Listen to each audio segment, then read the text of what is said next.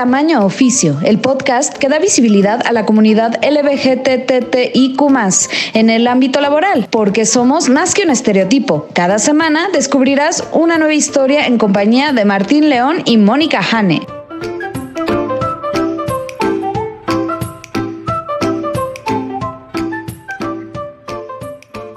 Hola, ¿qué tal? Bienvenidos a Tamaño Oficio con Martín León, el doncel de la comedia en México. Hola Martín, ¿cómo estás? Hola, eh, yo bien, eh, estando porque está aquí mi co-host, Mónica Jane, la lesbiana más profesional que conozco. ¿Cómo estás? Bien, bien, gracias Martín. ¿Y tú? Bien, bien, ¿qué cuentas?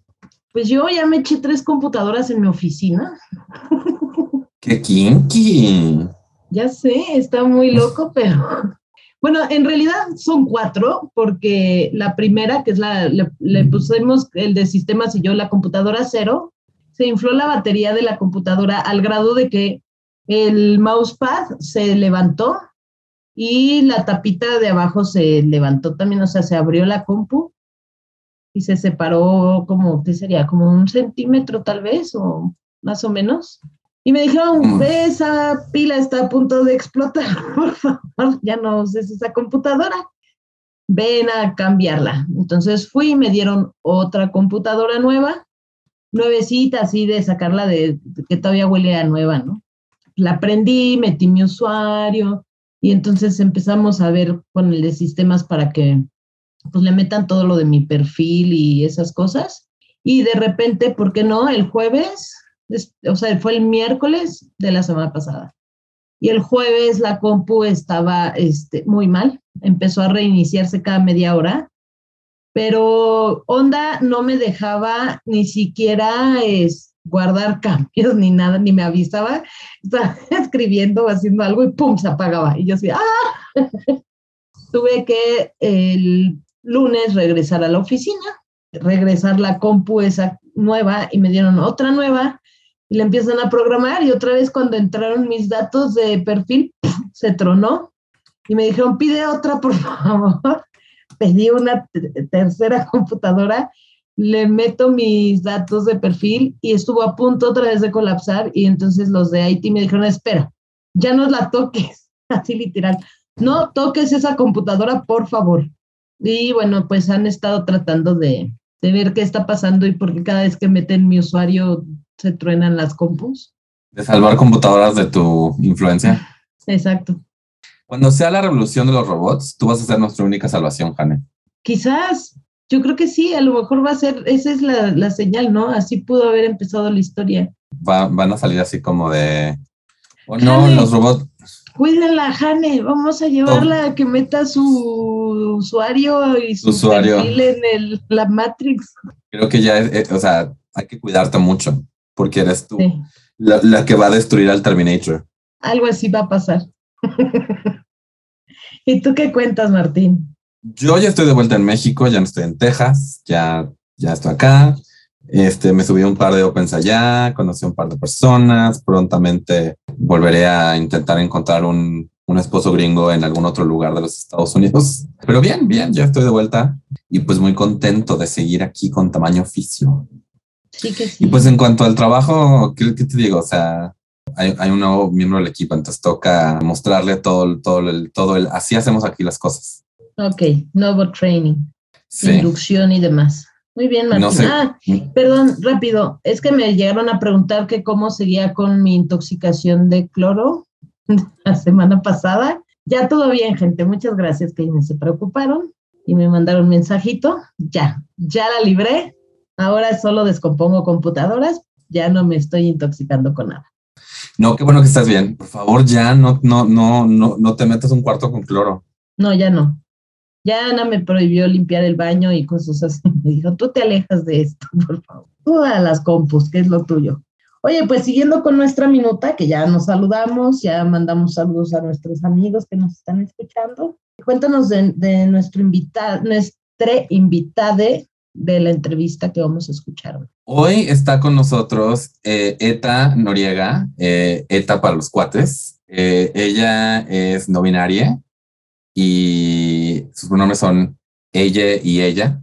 Estudió relaciones internacionales y ahora trabaja en una organización muy padre que otorga créditos a empresas dirigidas por personas LGBT, mujeres o empresas que tengan un impacto social demostrable. La verdad está muy interesante esta entrevista. Creemos que la van a disfrutar mucho. Entonces vamos a escucharla. Vamos a escuchar.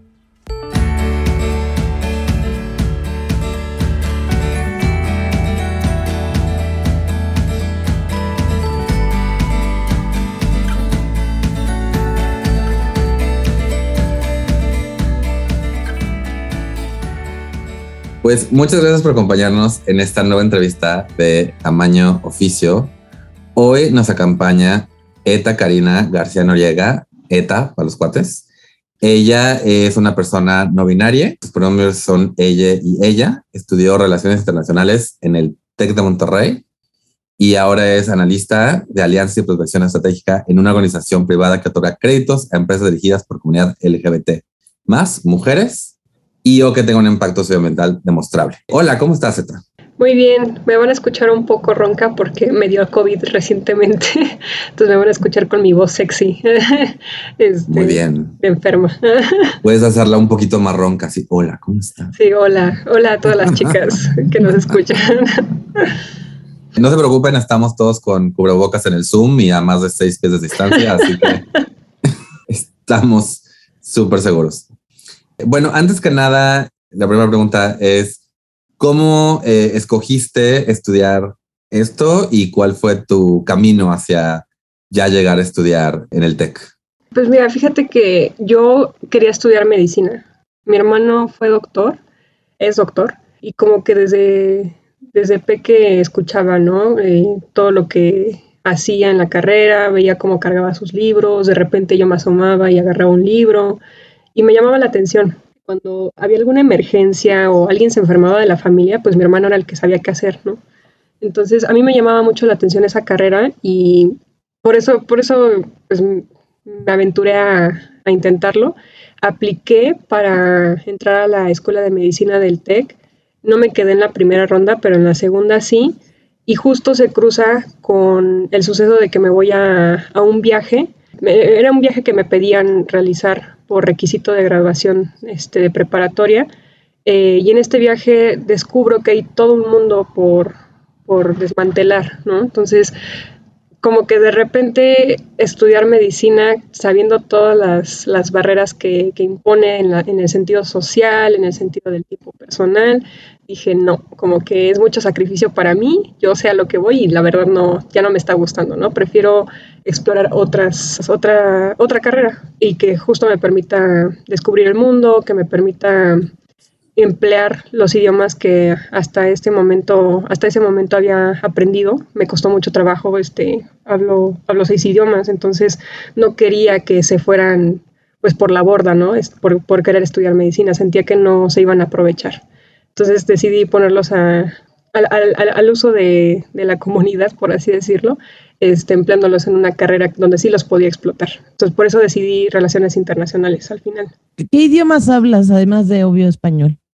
Pues por desgracia ninguna lengua indígena, lo cual me apena muchísimo. Este, me encantaría aprender, ya saben, ¿no? Por cuestiones de occidentalismo y demás, eh, occidentalismo, occidentalización, como que nos, empujan a aprender ciertos idiomas, ¿no? Entonces, eh, pues el inglés fue de cajón. Después este, empecé con alemán, llevé francés en, en la preparatoria eh, y también este, seguí tomando cursos después. En la carrera me becaron para estudiar portugués y poco, poco después también tuve la oportunidad de ir a Rusia, entonces tuve que aprender ruso.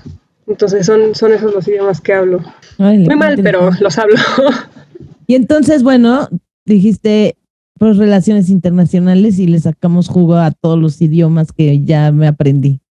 Sí, sí, justo. Dije, no, pues ya, sí, ya me esforcé levantándome los sábados también para ir a estudiar alemán, francés, lo que sea, pues ya mejor me sigo de filo, ¿no? Y, y los aprovecho. ¿Y cómo llegaste a donde estás ahora?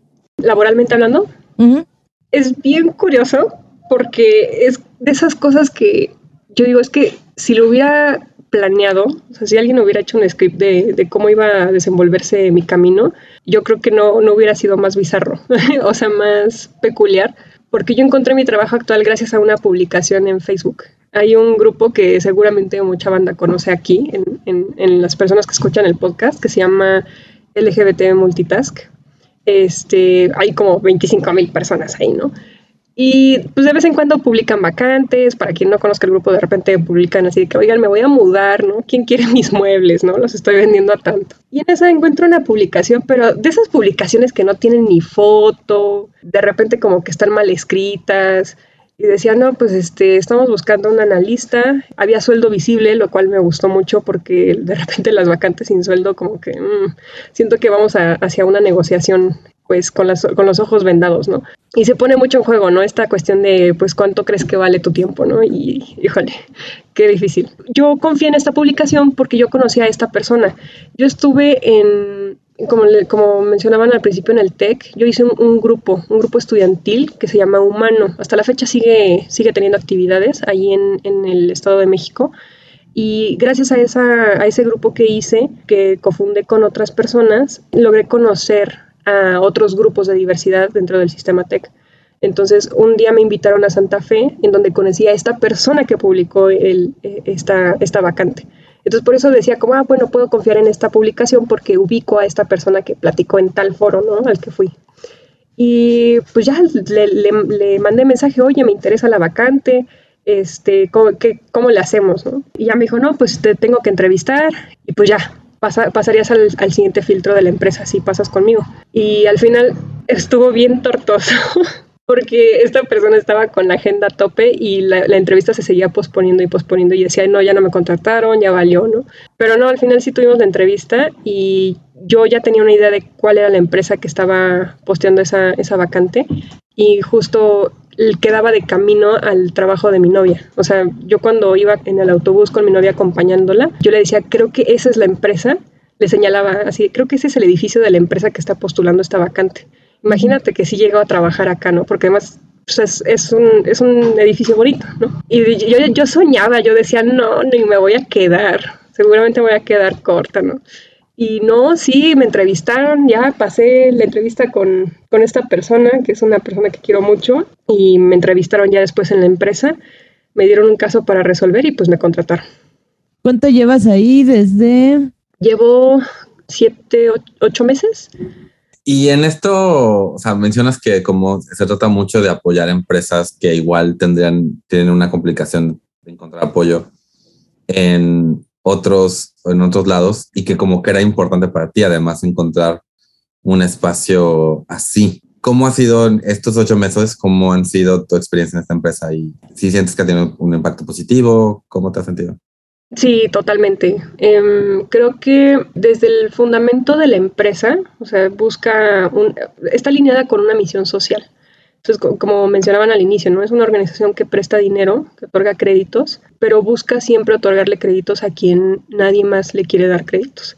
Y esto por razones sistémicas. Eh, ejemplo, mujeres, ejemplo, comunidad LGBT, o de repente empresas que tienen este impacto social o ambiental pero que eso de alguna manera disminuye la utilidad porque es más complicado, por ejemplo, llevar una comida que sea rentable para una comunidad muy alejada en comparación con poner un comedor aquí en cualquier esquina de la Ciudad de México. Eh, son pocas las personas que, que, se avientan a, a, invertir en un proyecto con esas características. Y de este lado, o sea, desde la, desde la bancante, eh, decían, se le dará preferencia a personas trans binarias y no binarias, ¿no? Entonces, ya desde ahí supe que era una, una banderita verde para la empresa, porque el hecho de que hubiera como esta, esta discriminación positiva, o sea, este primero van estas personas y después consideramos al resto, ya para mí hacía la diferencia. Y sí, cuando entro, em, creo que también me seleccionaron por el perfil de activista que, que, que, tengo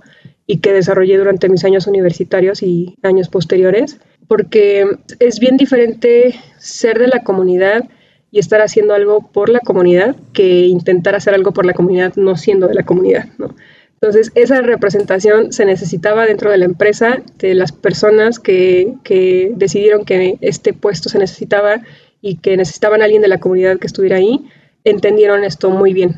A mí me encanta el trabajo porque justamente conecta lo que yo estuve haciendo de, alguna manera extraoficialmente o, o extraacadémicamente en, en, en la universidad y vaya, o sea, para mí no se siente como un trabajo. O sea, yo tengo que encontrar negocios LGBT que estén buscando crecimiento.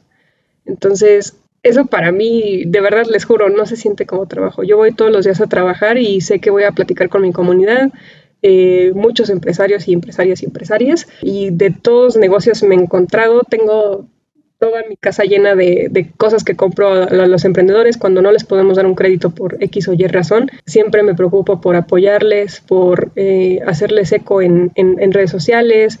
Ahí, ahí, encontrarán en el grupo de LGBT Multitask varias, varias, varios posteos míos. Entonces sí, sí siento que se está haciendo un cambio al apoyar a gente que usualmente no es apoyada. Y esto va desde que se te note la pluma y vayas al banco y te estén viendo de arriba para abajo, y que digan, ah, no, pues por gay o por lencha o por lo que sea, no te vamos a dar el crédito, ¿no? Por trans. Eh, y no te lo dicen que va a ser por eso, ¿no? Pero vaya, se niega el crédito, ¿no? Entonces, aquí estamos hablando de inclusión financiera, de integrar a estos negocios a la formalidad económica y que puedan seguir creciendo y que puedan seguir dando trabajos a personas de la comunidad, porque eso es algo que hemos notado. Las empresas que son dirigidas por nuestra comunidad tienen este enfoque social un poquito más, de, cierta forma, como más, más atento a, las necesidades de nuestra misma comunidad, porque vaya, el empresario o la empresaria o la empresaria que está ahí al frente sabe lo difícil que es ser de la comunidad, que te contraten, que, y que no, sea, que no te lo nieguen por una cuestión de orientación sexual ¿no? o de identidad de género o de expresión de género. Eso por un lado. Y por otro tenemos un crédito que de hecho está está rompiendo barreras de innovación porque lo que se pretende es que este crédito eh, lo obtengan empresas muy grandes, empresas que están trabajando con empresas todavía más grandes, ya saben, las empresas que todos conocemos, que vamos a la tienda y agarramos un refresco y sabemos qué marcas vamos a encontrar, son empresas que empiezan a, estar apuntando hacia ese nivel. Estos créditos, la, gran novedad es que se pueden pagar con impacto. Entonces, por ejemplo, si una empresa desea un crédito y quiere irse por este, este impacto en comunidad LGBT, eh, se le desarrolla un diagnóstico en el cual vemos cómo anda en, políticas, en diversidad, en inclusión y vemos eh, cómo puede mejorar. Entonces se le otorga el crédito y el crédito lo paga una parte con dinero y una parte demostrando que se vuelve más incluyente, que está cambiando su cultura, que está contratando personas de la comunidad y demás. Entonces son como estas métricas que nosotros de, alguna manera acordamos para asegurarnos de que la empresa esté haciendo parte de un cambio sistémico, porque si nos vamos persona por persona, yo creo que sí siempre va a valer la pena, pero no es lo mismo intentar apuntar algo más estructural. Creo que eso sí es donde ahí está el, verdadero cambio. Entonces, estas empresas lo que hacen es integrar estas buenas prácticas y después les volvemos a hacer otro diagnóstico para ver cómo avanzaron. Si avanzaron y si cumplieron, se les otorga un descuento sobre la tasa del crédito. Y si no, la tasa se mantiene o, en dado caso puede crecer. Entonces es como esta motivación a que tengan estas buenas prácticas para que el, crédito sea pues, un crédito barato. Entonces sí, a mí me encanta mi trabajo. Siento que es como el trabajo soñado. Si a mí me hubieran dicho, describe tu trabajo perfecto, o sea, esto no, ni se me hubiera ocurrido que esto podría ser, que podría existir y que yo estuviera aquí. Qué padre. Una pregunta, digo, por demás, porque ya nos dijiste justo que en la solicitud, bueno, para, pues era como un criterio de, de prioridad, prácticamente ser parte de la comunidad, pero pues yo me quiero imaginar que en esa empresa, en ese lugar, pues hay de todo, ¿no? O sea. Sí. Y entonces quisiera saber cómo trabajan con este tema de inclusión, de no discriminación entre todos los compañeros de trabajo, si les dan pláticas, si hay políticas, si hay algo. Digo, per se de la forma, de lo que hace la empresa, bueno, se entendería que sí. trabajas allí, estás de acuerdo, ¿no? y apoyas. Pero sería interesante como conocer si tienen algún sistema o procedimiento o algo. Fíjate que es bien curioso porque se quieren convertir en empresa B, que son como estas empresas que se denominan las mejores para el mundo, no, no como tal las mejores del mundo, sino las mejores para el mundo por eh, la misión social que tienen o por varios procesos, la estandarización de varios procesos, eh, su cultura y demás el camino es hacia allá. Actualmente te puedo decir, tenemos un consejo que es un consejo de diversidad. Está integrado únicamente por personas que pertenecen a la diversidad sexual eh, y hay reuniones periódicas en las que se revisan cómo andamos en protocolos, cómo andamos en X, Y, Z situación. Eso es lo que se hace. Fuera de eso, creo que es algo muy, ha sido algo muy natural para la empresa. Son personas muy jóvenes. Por ejemplo, mi jefa tiene creo que 39 años. Es la persona que tiene más años en la, en la empresa. Y de ahí en fuera somos personas que estamos en nuestros veintitantos. Entonces creo que es un tema que no es tema. Como que no, no hace falta eh, no hace falta dar la explicación más allá. Y por eso me siento muy bien en este trabajo, porque no tengo que llegar a, decir como, ah, es que voy a salir con mi novia y que todos se queden como, ¡Ah! dijo novia, con A, ¿saben? Este, entonces es como, ah, qué padre, ¿y cómo se llama? ¿Y cuánto tiempo llevan? ¿Saben? Como que no, no es un tema y nunca ha habido una cuestión de discriminación por cuestiones de orientación sexual, por, por cuestiones de identidad de género, respetan mis pronombres, lo cual se me hace como que increíble porque pues hay, hay mucha burla en torno al, lenguaje incluyente, ¿no? Al, lenguaje diverso, especialmente cuando tiene esta terminación con E. A mí la propuesta económica, la propuesta de trabajo que me hicieron iba acorde a mis, a mis pronombres. Y también la bienvenida a la empresa, me, pusieron bienvenida en, en un pizarrón. Entonces fue, una, fue un recibimiento que creo que no necesitaba estar en papel, en un protocolo o en, en, algún manual.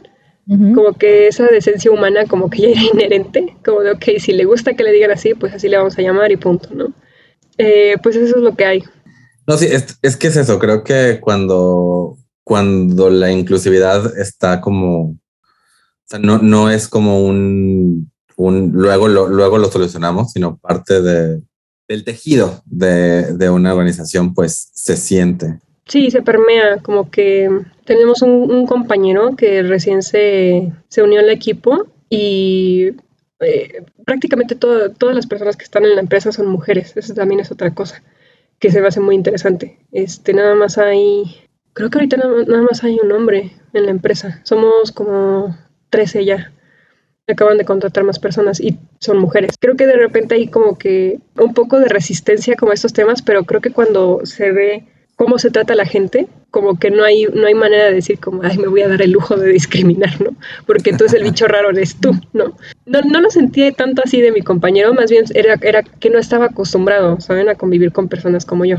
Y se nota, pero al final creo que es parte de lo bonito de que se cree esta cultura desde adentro de, decir como, oigan, pues todos nos sentamos a la mesa y todos comemos juntos y, todos somos iguales, ¿no? O sea, más, bien, o sea, sí somos diferentes, pero no, tenemos por qué tener un trato diferente, ¿no? O sea, el, trato digno debería ser por igual para todos, para todos. Entonces, pues eso, eso es lo padre. Sí, la verdad es que sí, sí está muy bonito. La verdad, eh, me siento muy afortunada porque sé que muchas personas de la comunidad no tienen este privilegio si alguna persona por ahí de la comunidad LGBT me está escuchando y cree que todo está perdido, no. O sea, sí, creo que las cosas están cambiando. No, no al paso que creo que a muchos nos gustaría, pero creo que sí hay una, hay una mejoría. Al menos yo no, no me esperaba esto. Yo sí esperaba ocultar mi orientación, esperaba ocultar mi relación. Y pues todo porque pues hay que trabajar y pues hay que comer, ¿no? Pues uno hace lo que tiene que hacer para poder seguir viviendo. Creo que también es algo muy interesante y, muy necesario resistir, ¿no? Entonces, cuando se tienen estos espacios en los que se es completamente libre, yo grito, o sea, yo, yo sí llego a la, a la oficina con mi bandera y es como de, bueno, esta es este, la jotimesa de la joti empleada y aquí se van a, a enjotizar todos si, si llegan a tocarme o a pedirme algo, ¿no? Entonces ya saben que pongo como mi cartelito, de repente algo que me regalan eh, los emprendedores o demás. Ahí tengo un abanico que dice eso mamona y también llego abanicándome con él. Entonces, vaya, o sea, cuando se puede, cuando se está seguro, segura, segure, pues adelante, ¿no? Yo sí ocupo muchos, muchos esos espacios y también en los que no me siento tan bien, porque es, es necesario, ¿no? O sea, si tenemos un privilegio hay que usarlo para el bien de, de los demás. Es que, ¿sabes? Es como el mundo ideal. sí. la verdad sí, eh, sí es, una utopía que no, me imaginé que iba a vivir. Eh, la verdad sí me da miedo eh, y les se los comparto con toda honestidad. Me da mucho miedo que cambie en algún punto de trabajo, de trayectoria y me toque un trabajo que pues, yo sé que no va a ser así, ¿saben? Digo, no, no me molesta no gritar a los cuatro vientos que mi orientación es X o Y, ¿no? Que mi identidad de género está lo cual, pero sí me preocuparía que eh, la discriminación tuviera un impacto sobre mi calidad de vida por cuestiones de que pues es que igual y no me puedo concentrar igual, ¿no? Porque estoy cuidando qué estoy diciendo o qué estoy contando de mi vida y demás, ¿no? Entonces, yo espero que no, no me toque un trabajo así y si sí, pues ni modo, resistir también.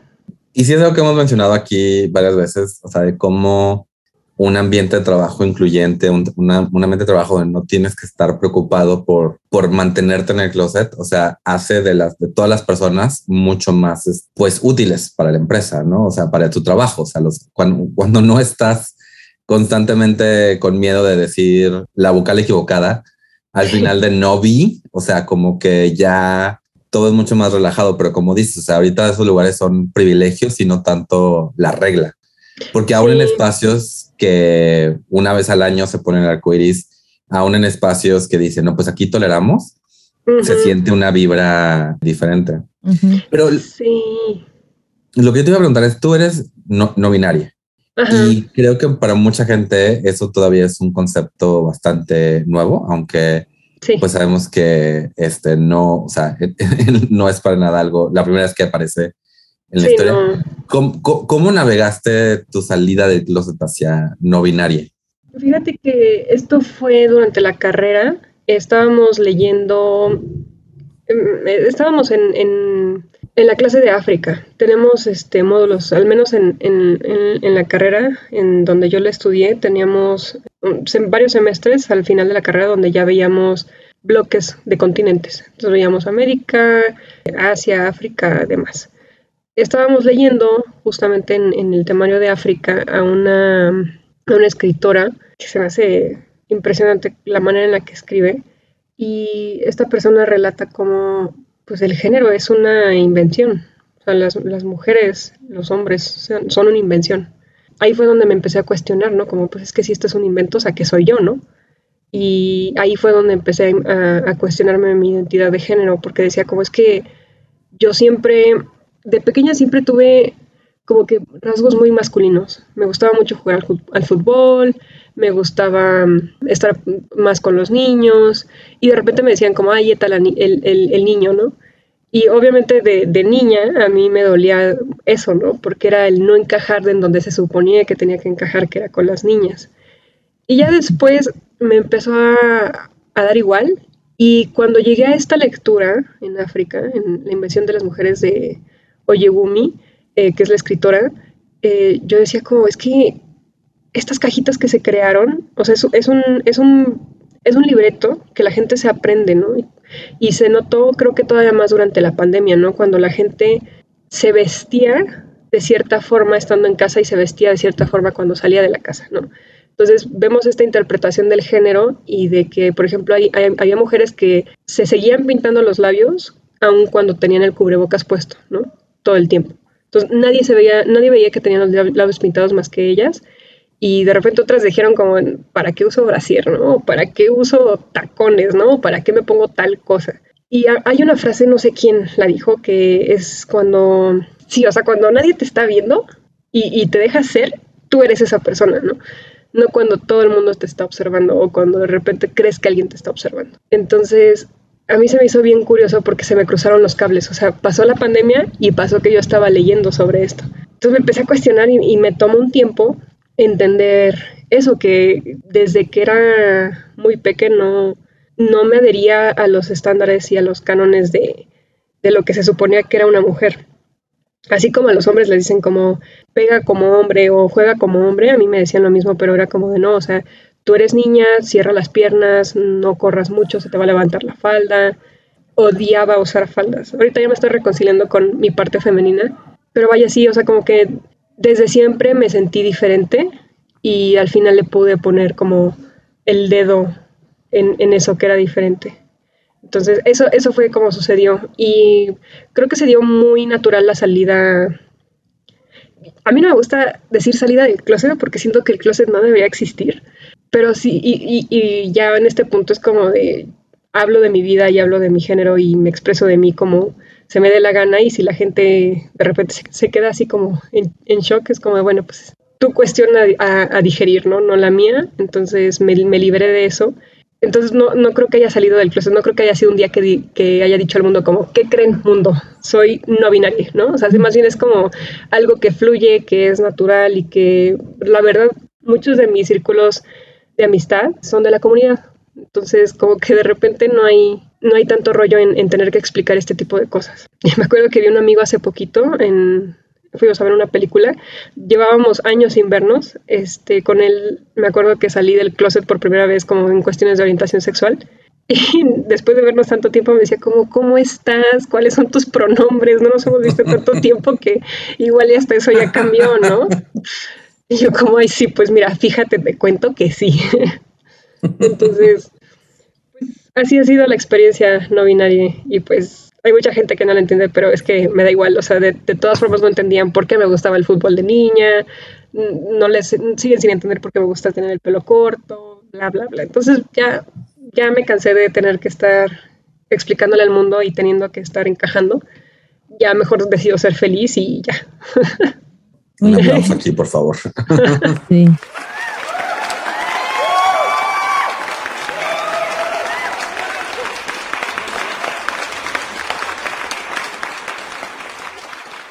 ¿Cuál ha sido el mayor en este, en este trabajo que tienes de encontrar estas empresas, apoyarlas?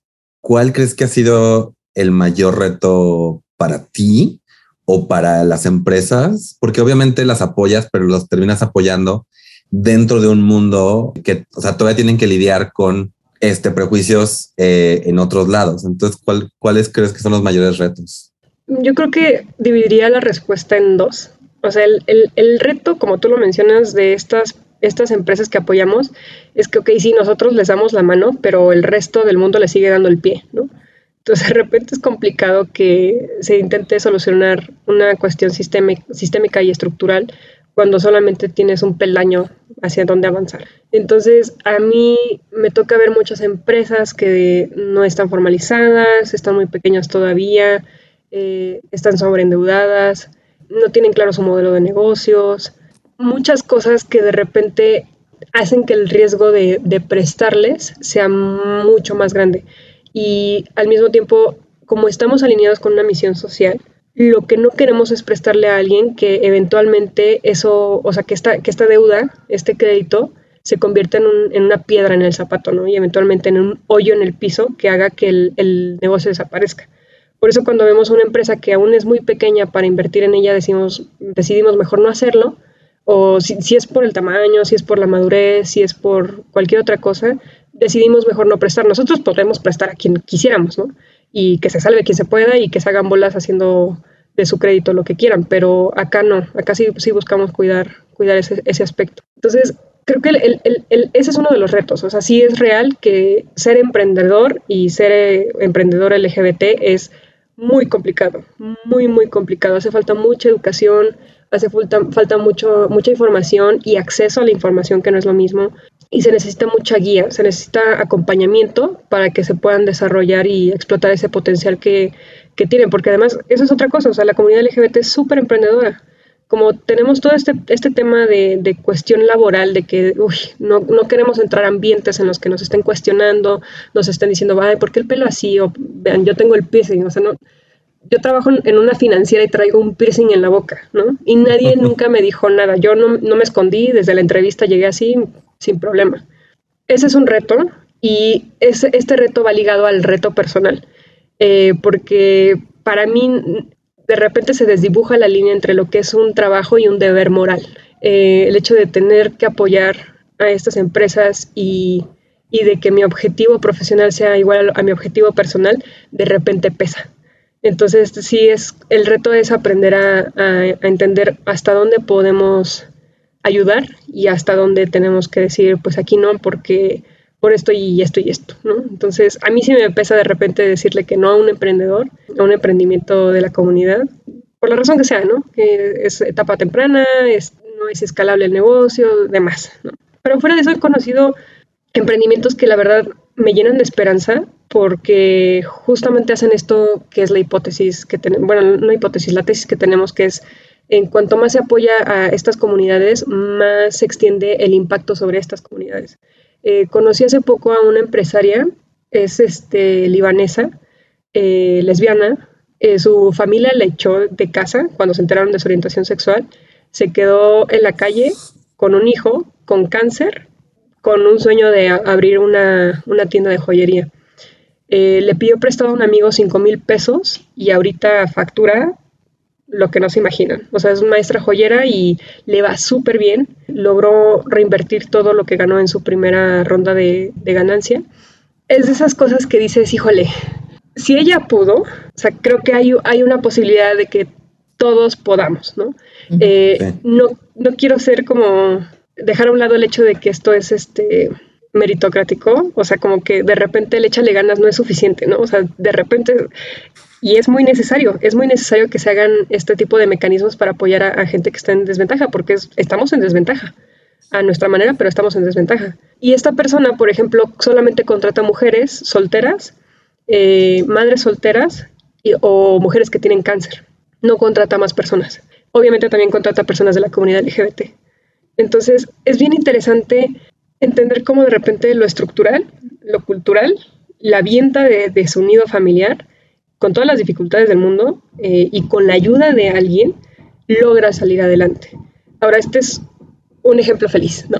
Pero hay muchos ejemplos eh, muy tristes, ¿no? También me, tocó encontrarme un emprendimiento de una persona, era un, es un hombre gay, que estaba cocinando, estaba haciendo como una especie de cocina económica para sostenerse a él y a su abuela. Y su abuela fue la única persona de su familia que lo aceptó, estaba enferma y solamente se mantenían cocinando de lo que él hacía.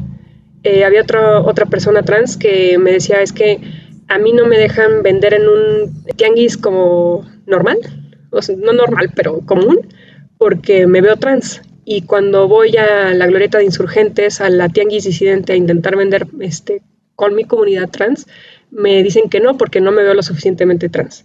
Entonces digo, híjole, o sea, de repente hay estas situaciones en las que dices, es que el problema no es, no son los heterosexuales, es la desinformación, es la ignorancia y eso toca la puerta de todas las personas independientemente de su orientación, ¿no?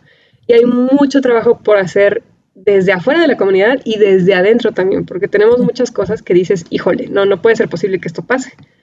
Entonces, hay historias muy, muy, muy gachas que sí, de repente tengo que tomarme cinco minutos para respirar y para decir como, ok, se está trabajando para que esto cambie y de repente me toca ver casos de éxitos, ¿no? Como, como esto que les comento, de esta, de esta chava, ¿no? Entonces, hay esperanza, arriba la, eh, arriba la esperanza, abuelita, pero sí es difícil a veces. Entonces, yo creo que ese es el mayor reto, como mantenerme enfocada en, que el vaso está medio lleno y no medio vacío.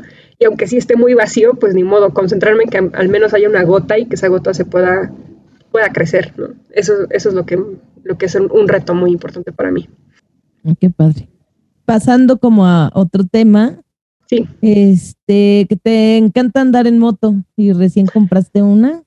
Sí, sí, justamente gracias a este trabajo este, obtuve estabilidad económica. Desde, desde que estaba igual chiquis, yo, yo le decía a mis papás, como es que yo quiero una moto. Y mis papás, como no. Bueno, primero aprende a andar en bicicleta y aprendí a andar en bicicleta y es como, quiero moto. Y es como, no, mejor un carro. Y eres como de, y ustedes tienen carro, ¿de dónde van a sacar carro para mí, no? y nunca me gustaron los carros, como que siempre se me hacían como muy aburridos, como que, como que yo veía a la gente que se dormía en el tráfico y decía, no, ¿qué es eso? Y nunca he visto a un motociclista que se vaya durmiendo. Y los que se, se durmieron en la pista, o sea, pues ya, no, o sea, no, los volvemos a ver, ¿no? Pero... Oh, my God, sí. Entonces sí, me la compré hace poco y es, un, es mi gran amor, aparte de mi novia y mis gatos. Este, pero sí, ahí ando y me gusta muchísimo. De verdad es una de las grandes libertades y de los hobbies a los que más le, le tengo cariño ahorita. Y no le digan a su novia, pero ese es el orden. Moto, novia. ella conoce su lugar. No les voy a decir cuál es, pero ella lo conoce. Mi amor, no es cierto. Si estás escuchando esto, no es cierto. Así, por favor, editen esto, por favor, editen esto. Oigan, corten esto. Me van a echar de la casa. También nos presentaste un segundo lugar en un concurso de poesía. ¿Sigues Sí, pues, escribiendo? Sí, claro. Bueno, mira, la verdad es que no, no tanto últimamente, pero sí en algún punto gané un, concurso de poesía que de hecho el, el- poema está inspirado en, en comida y en, en experiencias gastronómicas. Este, de hecho, uno, el, el primer poema este, lo escribí cuando tenía como 17 años y fue cuando me enamoré de mi mejor amiga que resultó ser heterosexual. No lo hagan, por Dios y sufrí muchísimo, ¿no? Entonces, me acuerdo que le, le hice un poema y de ahí se empezaron a desprender otros eh, conforme al paso del- de, los años y al final una profesora que tuve me dijo como, oye, mételo al, al concurso, ¿no? Este, yo creo que sí vas a ganar. Y ya quedé segundo lugar nacional en poesía y fue como de, wow, ¿no? O sea, Felicidades. Felicidades, Muchas gracias. padre. sí, como buena lesbiana, pues salí poeta, ¿no? Como, como Sor Juana. Viva Sor Juanita. Y pues yo lo último que te preguntaría, más bien que te va a pedir es, o sea, que nos diste varias- algunas redes sociales que quieres compartir. O sea, por favor compartas dónde te pueden encontrar y además dónde pueden encontrar este, esta empresa. Sí, yo estoy en casi todas las redes sociales como Eta Noriega. En, en Instagram estoy como eta.noriega. Tengo de que seis fotos, este, pero luego publico historias sobre los emprendimientos por si quieren, por si tienen curiosidad. Y a la empresa la pueden encontrar, eh, es más, o sea, si quieren enviarme como algún candidato de empresa que esté buscando este crédito para seguir creciendo y para seguir impactando a, nuestra comunidad, eh, me pueden escribir a eta, eta, arroba, biguala.com. Eh, Biguala se escribe V-I-W-A-L-A. Soy capaz hasta de dar mi número porque es como decir, o sea, si tienen una empresa que sepa que, que le puede funcionar el crédito, adelante. Pues ya estamos llegando al final de nuestra entrevista, que la verdad ha sido súper interesante. Y tengo esta pregunta para ti. Si existiera un genio de la lámpara maravillosa LGBTTIQ+, ¿qué deseo le pedirías?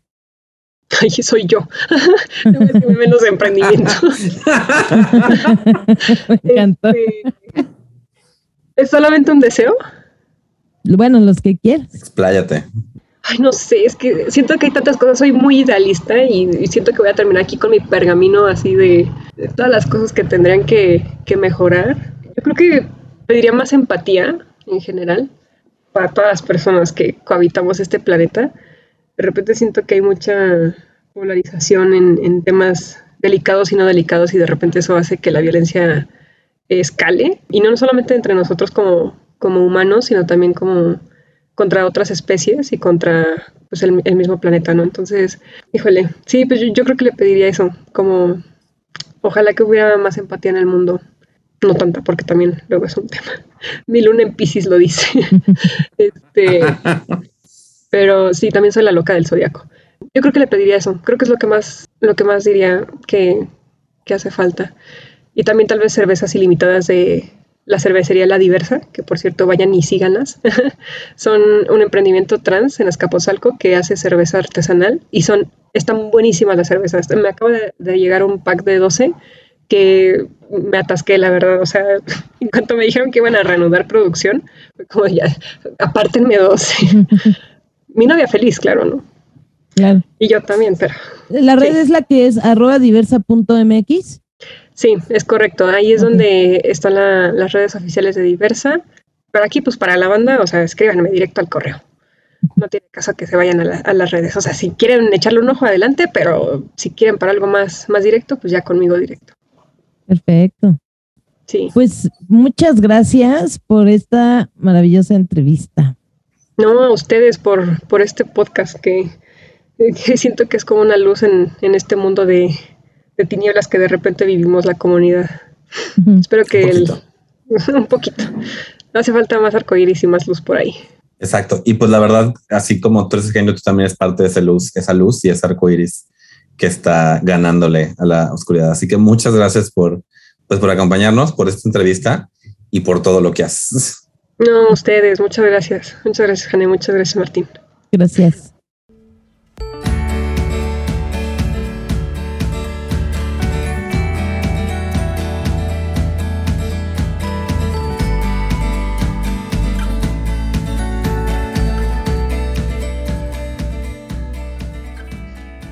¿Qué tal, Martín? continuando con nuestra minuta, ¿qué te llevas de esta entrevista? De nuevo, estoy muy contento de estar encontrando estas personas que tienen esta como vocación por ayudar. Creo que obviamente no es algo eh, nada más de comunidad LGBT, pero es muy bonito ver eh, que, que, no es nada más, ah, pues yo salí del closet, yo estoy bien, ya, sino que mm, de verdad es encontrar un lugar donde puedas hacer lo que te apasiona y ayudar a otros. Entonces eso admiro mucho, mucho, mucho. Eh, y además me gustó mucho este rollo de que tu crédito lo puedas pagar demostrando un, impacto social, porque muchas veces es como de, bueno, no sé, muchas veces, estoy hablando un poquito de, por los codos, pero a veces una compañía dice, sí, claro, el impacto social, y impacto social es una frase tan vaga que es como de, ajá, ¿cuál es tu impacto social? Y es como de, pues, pintamos una pared, ¿no? Y aquí, o sea, es, si tú me demuestras el impacto social, yo, yo te doy un beneficio y pues es la manera de, lograr este tipo de impacto, la verdad. Sí, a mí me encantó, o sea, de verdad qué trabajo tan padre, ¿no? Así poder estar buscando incluso eh, los candidatos para poderlos ayudar y darles ese crédito y poder ayudar a que se impulsen, es, pues, tanto personas de la comunidad LGTB más como mujeres, o que realmente tengan, como dices, ese impacto social estas compañías, que no nada más sea pinté tres paredes y puse cuatro focos en la calle y ya con eso, o arreglé el camellón de enfrente de mi, de mi empresa. Entonces, eso me pareció también padrísimo y como que esa oportunidad de que, pues, oye, puede ser como eh, la hada madrina, ¿no? De muchas personas. O sea, básicamente yo sí la vi como parte de el genio de la lámpara maravillosa. Ella es el genio LGBT. Exactamente, ella es como el genio de la lámpara maravillosa LGTB más, porque puede conceder muchos deseos. Aparte, súper simpática, súper agradable. La verdad me cayó súper bien y me encantó todo lo que hace. Y su empresa se me hizo también muy, muy, muy, muy interesante. Qué padre que exista. O sea, nunca pensé que existiera algo así. De, verdad, eh, fue muy padre además aprender que existe esto. De nuevo les recuerdo las redes sociales. Eh, su personal es eta.noriega y para sus eh, proyectos están diversa.mx y MX, V I W A L A M X. Si ustedes tienen un proyecto que crean que pueda este, beneficiarse de contactarla, por favor, no duden en contactarla y a nosotros también para que los entrevistemos sobre su proyecto. Exactamente. Muy bien, Martín. Y bueno, continuando con nuestra minuta, traemos noticias no tan chidas. Yo estoy tomando la nota del financiero, que fue la que mm, pienso que está un poquito mejor redactada que de otras plataformas. El encabezado es Libra los latigazos, termina proceso contra Paola Chitecat, mexicana agredida en Qatar. La ciudadana mexicana no recibirá la sentencia de cárcel ni los 100 latigazos debido a la acusación hecha por su agresor. Les voy a contar un poco, ¿no? Un juez determinó dar por terminado el proceso penal en contra de Paola Chitecat, economista, politóloga y antropóloga mexicana que fue agredida en Qatar por un hombre que entró a su vivienda y quien tiempo después la acusó ante las autoridades del país de Medio Oriente del presunto delito de convivencia fuera del matrimonio un poquito de, a ver, quién es o qué hacía allá eh, Paola Chitecat. Es una mexicana que a los 28 años había conseguido como el que llamaría el trabajo de sus sueños.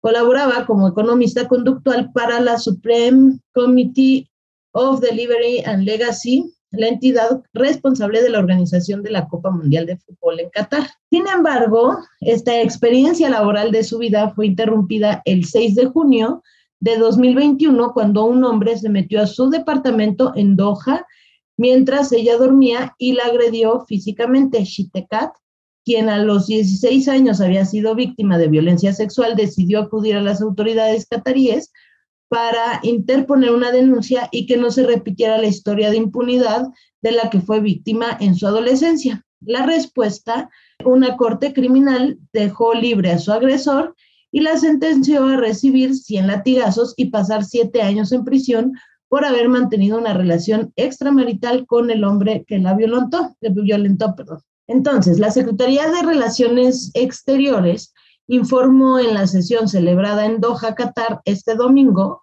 terminó el proceso luego de que la abogada de Shitekat sometió a la consideración del juez y del procurador fiscal los argumentos legales de defensa. Con esta resolución, la economista ya no será sometida a la condena de cárcel y 100 latigazos en Qatar, que pudo haber enfrentado si perdía el caso.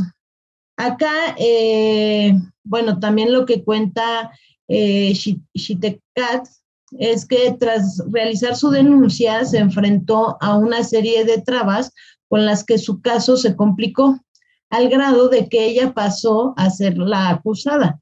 Esto debido a que su agresor, quien quedó libre, alegó haber sido su pareja sentimental, razón por la que las autoridades consideraron que la mexicana había cometido un delito de convivencia fuera del matrimonio.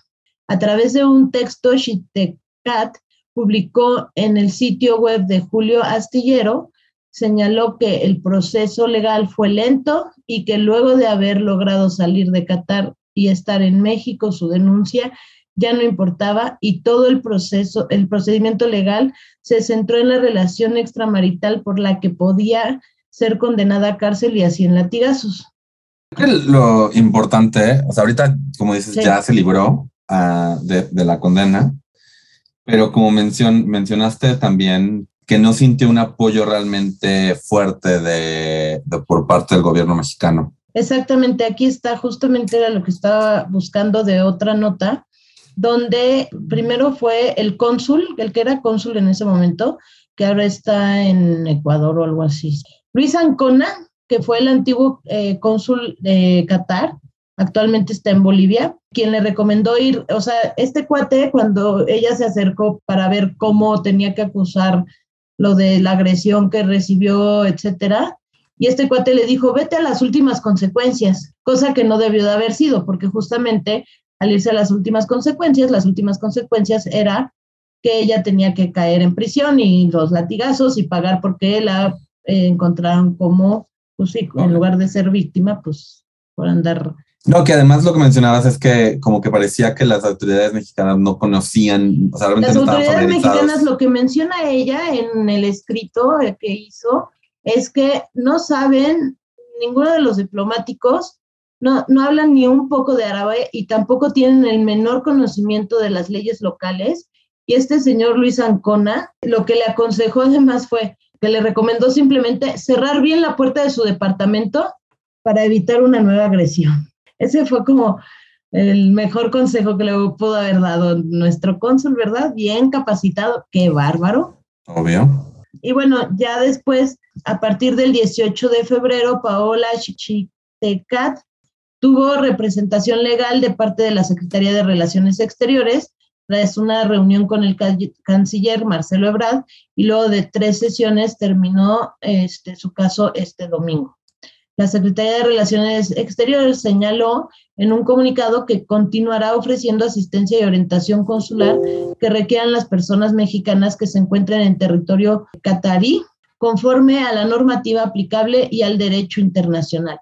Además, se está preparando una estrategia de protección preventiva de cara al Mundial de Fútbol de Qatar, que se celebrará en noviembre y diciembre de este año. Pero la misma Paola en sus declaraciones y en su escrito Un mundo que parece odiar a las mujeres. Allí también declara que finalmente, además de que no saben árabe y que no saben las leyes y bueno, están muy mal preparados, ella misma hace estos cuestionamientos, ¿cómo servirá esa misma embajada a miles de mexicanas y mexicanos que asistan al mundial en un país donde las relaciones fuera del matrimonio o la homosexualidad son penadas? ¿Cómo servirá esa embajada a miles de mexicanas y mexicanos que no hablen árabe, que tampoco conozcan las leyes cataríes? Entonces, esa es como una de las preocupaciones que también tiene con respecto a lo que se viene, ¿no? Del Mundial. Que justo es, esto es una preocupación que existe desde que Qatar se anunció como sede del Mundial. En habías leído también que Qatar es de los países musulmanes que son hasta de los, como que hasta donde les va mejor a las mujeres.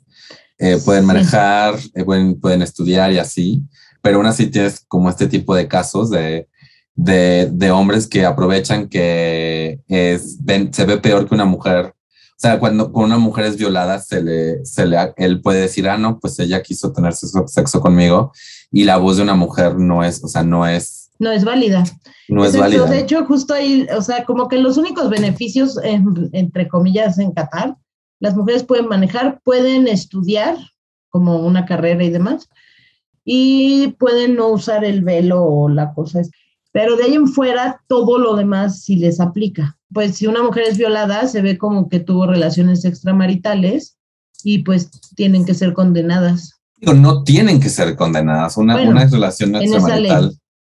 Una relación extramarital no, no, o sea, no tendría por qué, claro, por supuesto, pero bueno. Exacto. Y luego si fue violada, eh, pues mucho menos.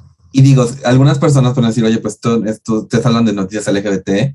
Primero, eh, este tipo de, de, países son aún peores para mujeres lesbianas.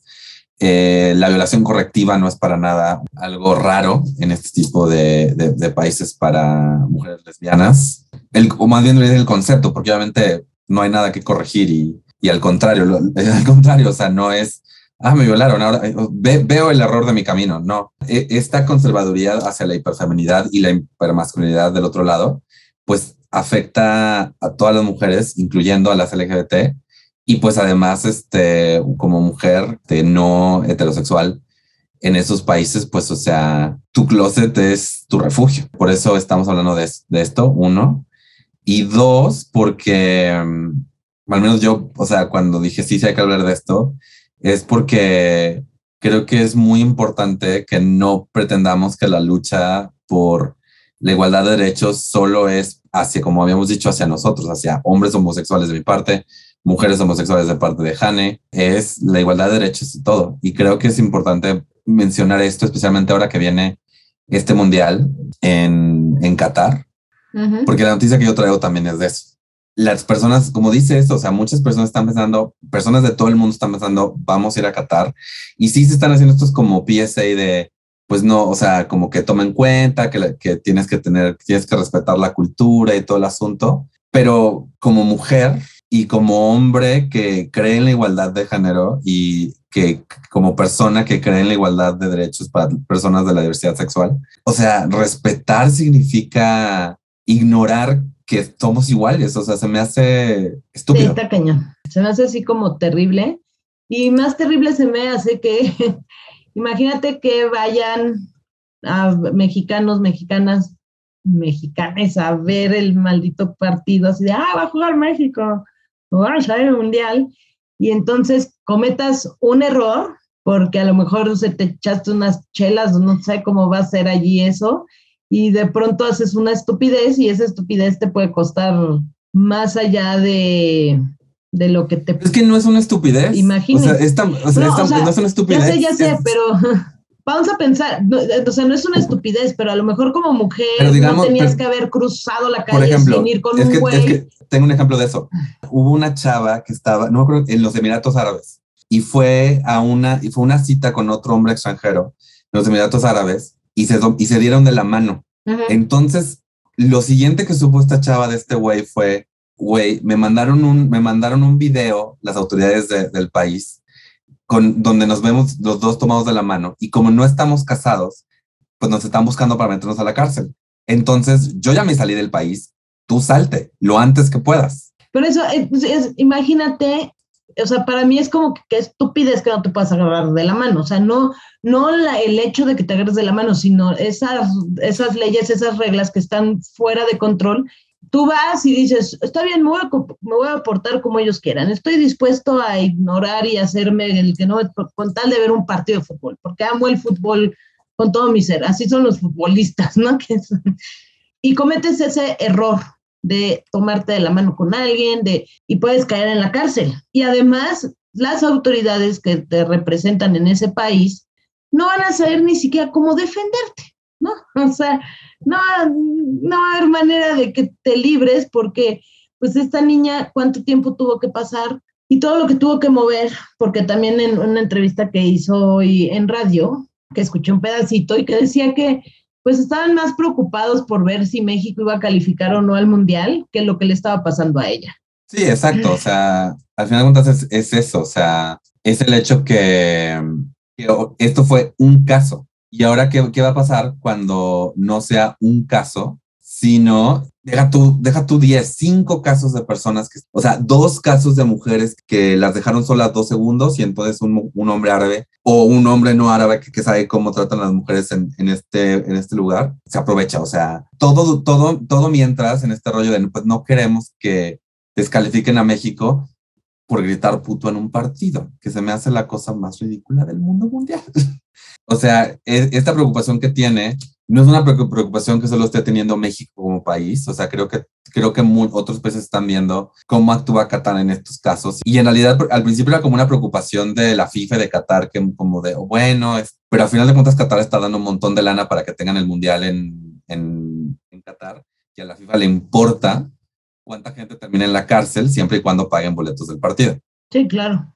Conectado a eso, la, la noticia que yo traigo, las autoridades de Qatar, además de esto que hicieron, anunciaron el viernes primero de abril que no van a permitir banderas del orgullo en los estadios. El mayor general de la policía, Abdulaziz Abdullah Al-Ansari, aseguró que las parejas del mismo sexo serán, entre comillas, bienvenidas aceptadas durante el Mundial, permitió que no se permitiera la exhibición de banderas LGBTIQ en los estadios, de fútbol. Y, el argumento que dice es que si alguien saca la bandera de, la, del, del arcoiris, se la quitan no porque quieran quitársela, sino no por insultarlo, no, sino para protegerlo. Porque si él no se la quita, igual alguien más podría atacarlo. No pueden garantizar el comportamiento de toda la gente alrededor de esa persona. Y por eso le no, por, no, no hay por, eso es como le van a decir, no hay necesidad de levantar la bandera en este momento. Entonces, supuestamente es eso, es, quieren proteger a las personas que saquen esa bandera, cuando realmente lo que están haciendo es protegiendo la homofobia de su país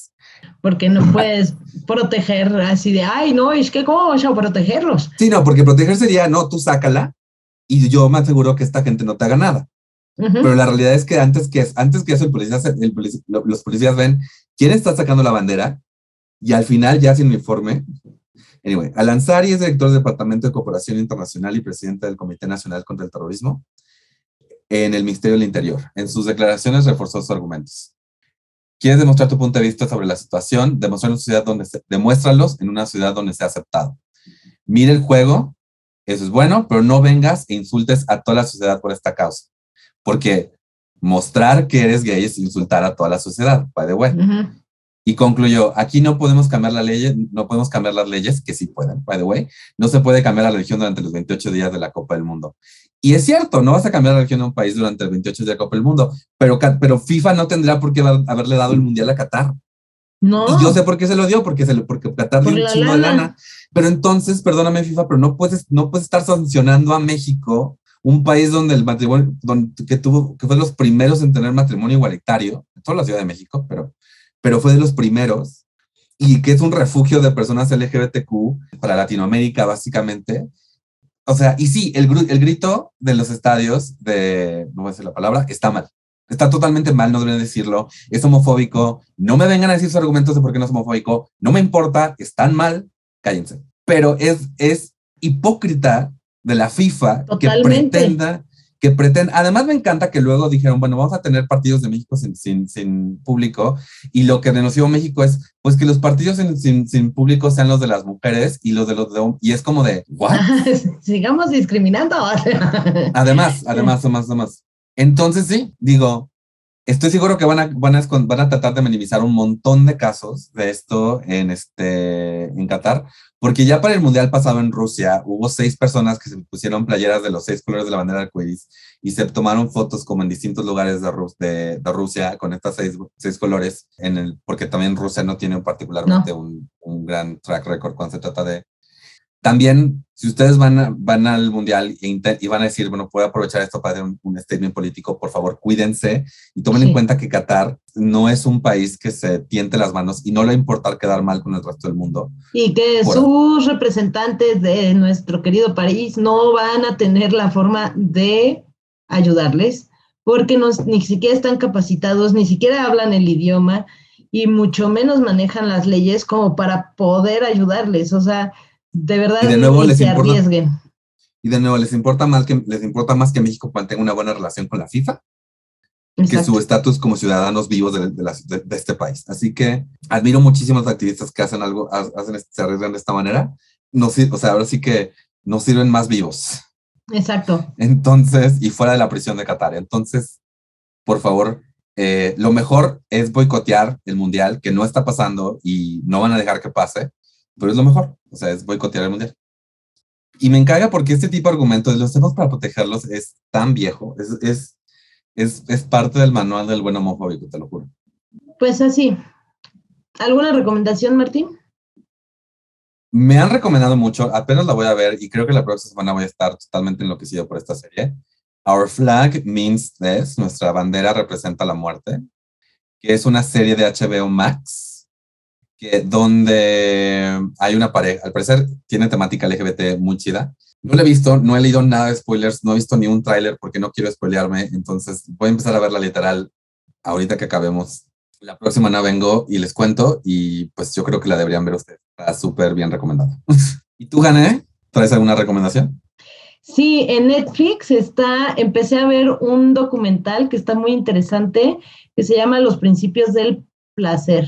Y está muy interesante. El primer este, capítulo hablan sobre todo el órgano femenino, la vulva, y aprendí justamente que todo ese conjunto se llama vulva y que nos han enseñado muy mal a decir solamente vagina, porque entonces se reduce solamente a la parte reproductora cuando todo lo demás es también igual de importante. Se los recomiendo, está muy, muy, muy interesante. Llevo ese episodio, voy a seguirlo viendo, eh, pero me gustó, me gustó, me gustó. Yo también quiero ver ese. Por si un día tengo que salvar al mundo. Está muy interesante. Por lo menos el siguiente episodio también se ve que hablan mucho de la mujer. Está muy padre, se los recomiendo. Muy bien. ¿Nos queda algo, Jane? Eh, ya, ¿no? De acuerdo a nuestra minuta, ya vimos todo, las noticias, las recomendaciones, la entrevista, por supuesto. Muy bien, entonces les recuerdo que pueden seguir a Mónica Jane en todas sus redes sociales como Comedia con H. Y a Martín León como Minton Abel en todas las redes sociales. También pueden apoyarnos y a todos los podcasts que produzco en patreon.com diagonal mintonarel. Estoy trabajando en las recompensas para la gente que, que esté ayudando, así que por favor eh, ahí suscríbanse. ¿Otras maneras de apoyar, Jane? Siguiéndonos en las redes sociales de Tamaño Oficio, en todas las redes, bueno, en Twitter, Instagram y Facebook. Además de dejándonos un review en Apple Podcast y nuestras estrellitas en Spotify. Creo que ya fue todo. Muchas gracias por haber estado en otro podcast que pudo haber sido un email. Saludos cordiales. Vámonos, que aquí espantan. ¡Ah!